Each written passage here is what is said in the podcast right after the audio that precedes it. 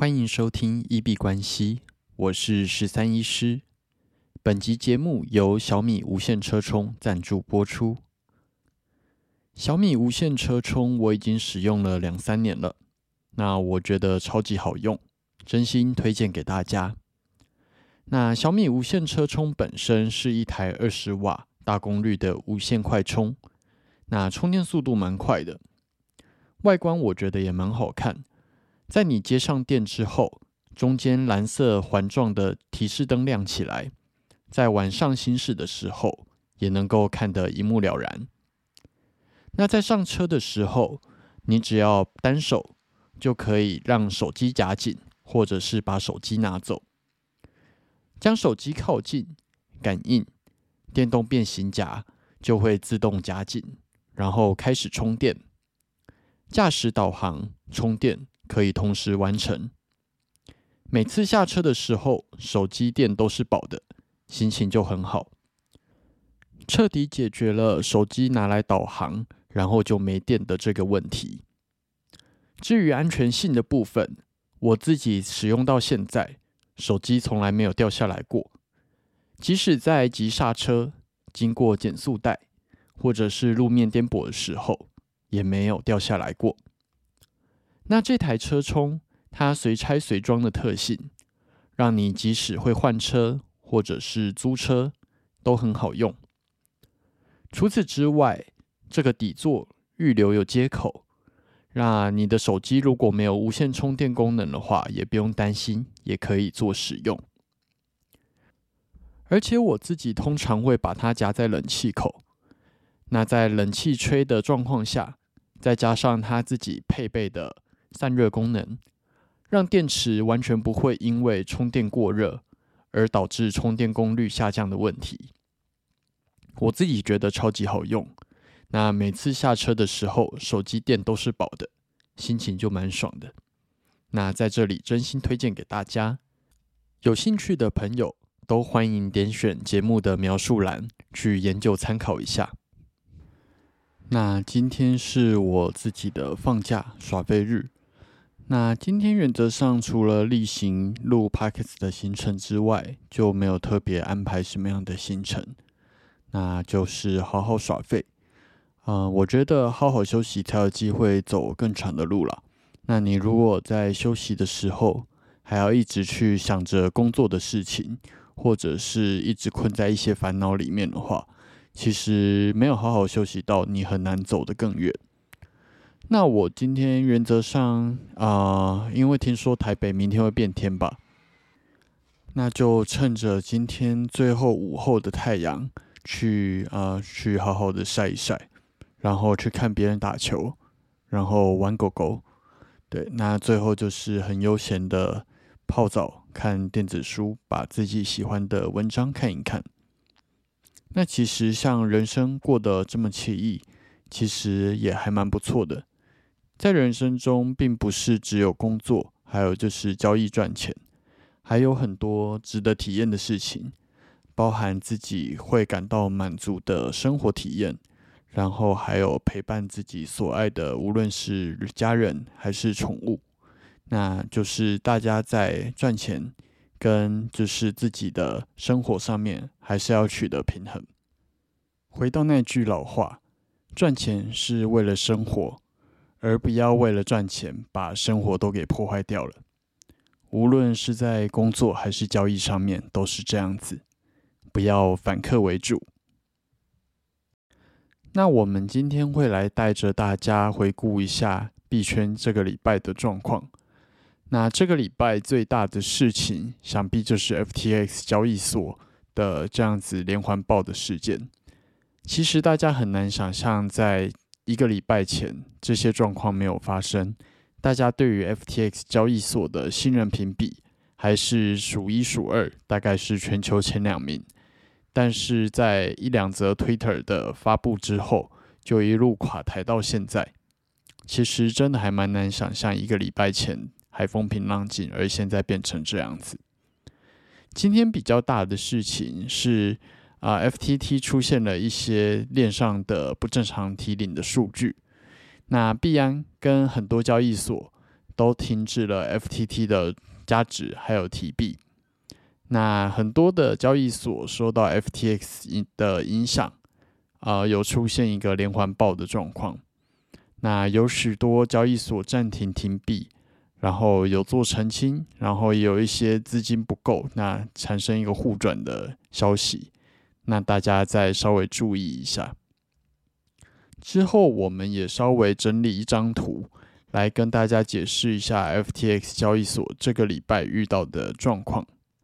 稍微整理一下时间轴，啊，大概就是在十一月三号的时候，有国外媒体称说，阿拉梅达还是现在不会太不太会念他的名字，对，阿拉梅达他的呃资产有很大一部分是 FTT，那这样子就表示说他跟 FTX 交易所有一个非常密切的关联，那也有一些人。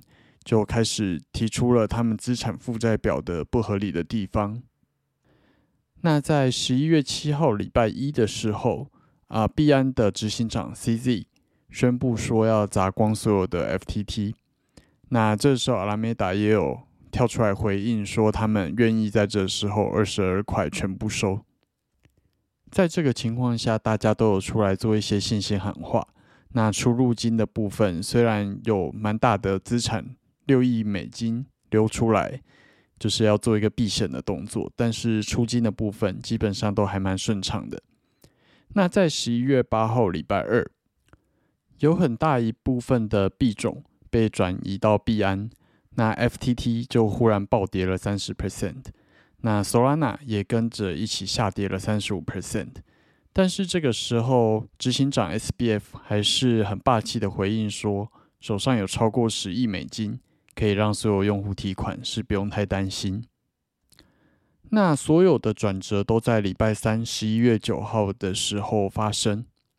那币安的执行长 CZ 啊表示说，他们签署了 FTX 交易所的收购意向书，那来帮助呃解决这个流动性危机的部分。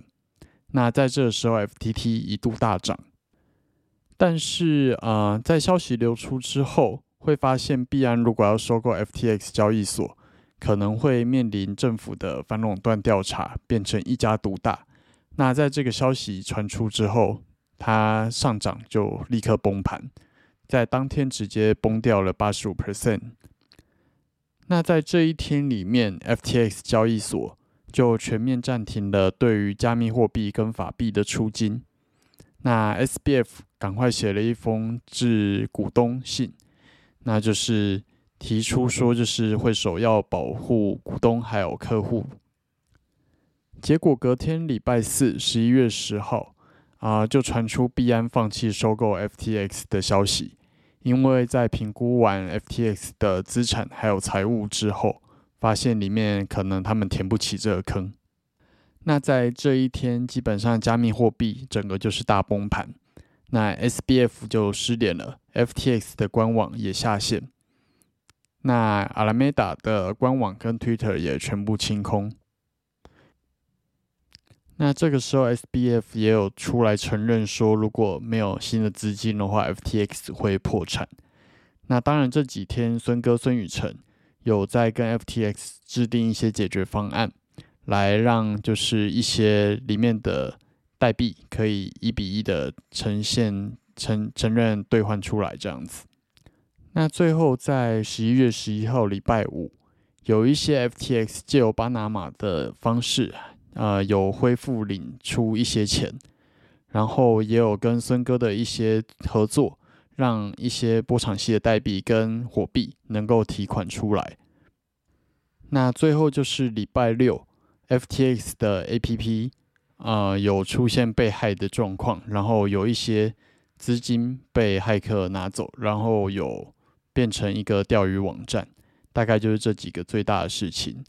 那热火主场的冠名权目前也已经直接取消了，整个就很像二零零八年雷曼兄弟事件，只是以币圈的高效率，一天等于人间一年的状况来说，这样子一个礼拜。